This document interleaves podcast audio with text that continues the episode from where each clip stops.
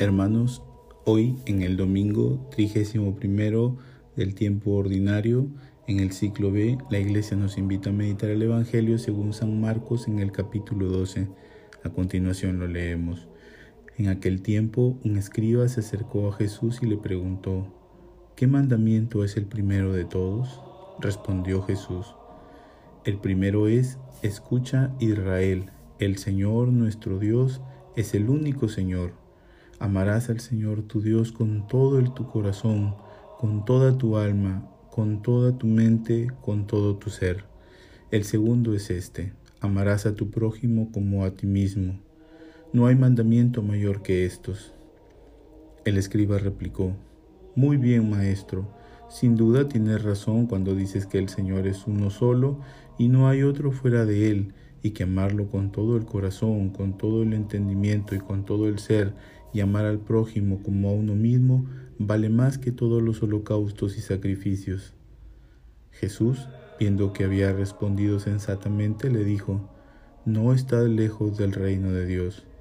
Y nadie se atrevió a hacerle más preguntas. Palabra del Señor.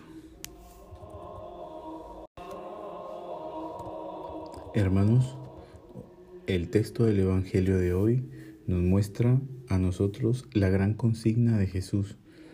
Es que Él nos está también enseñando el amor en sus dos direcciones, amor a Dios y amor al prójimo. El primer mandamiento es amar a Dios haciéndole lugar de honor en nuestra vida, en nuestra mentalidad y en nuestra jerarquía de valores. Amar a Dios significa escucharle, adorarle, encontrarnos con Él en la oración, obedecer su voluntad, amar lo que Él ama.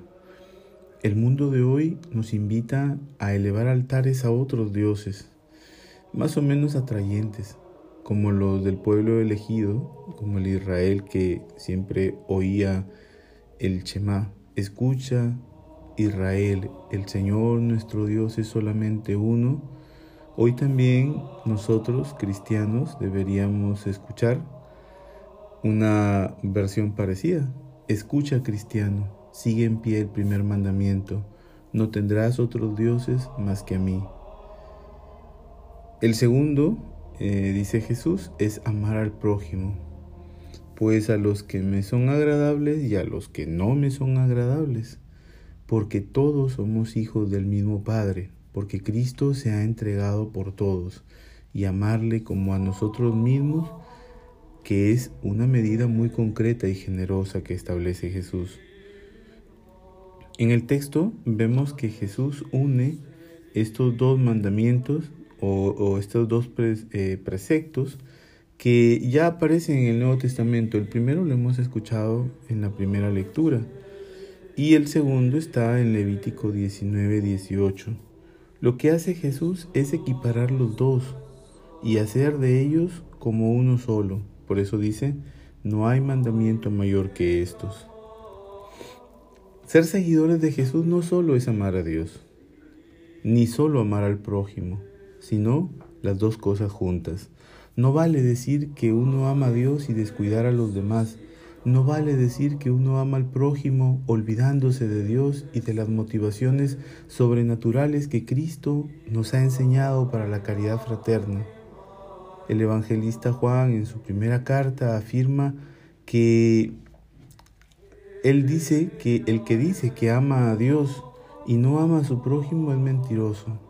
Si amamos a Dios, debemos amar al que Dios ama, al ser humano. En el ritual de bautismo, al comienzo de la celebración, eh, el sacerdote siempre pregunta a los padres si es que ellos están dispuestos a educar a los niños en la fe, para que ellos, guardando los mandamientos de Dios, amen al Señor y al prójimo como Cristo nos enseña en el Evangelio. Esto resume lo que supone la vida cristiana con las mismas palabras que dice Jesús en el Evangelio de hoy.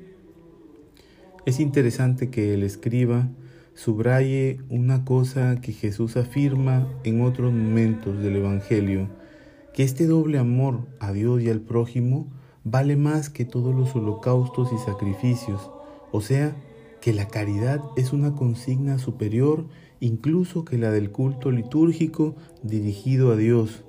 Siguiendo a los profetas del Antiguo Testamento, Jesús dijo una vez más, como siempre lo escuchamos, misericordia quiero y no sacrificios.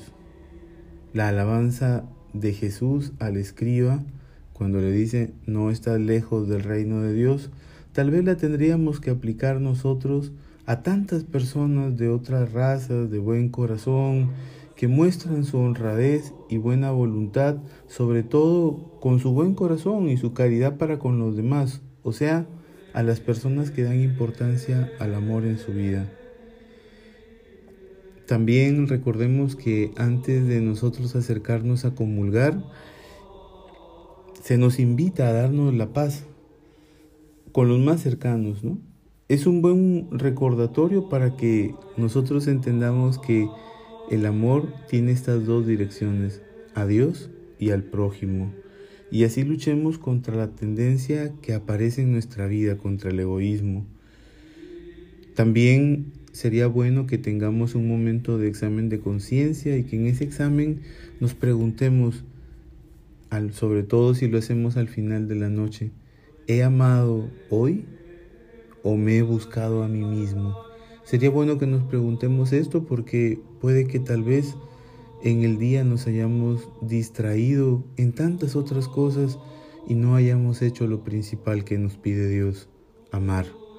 Les bendigo desde aquí, Casa San Agustín, Creek Piura.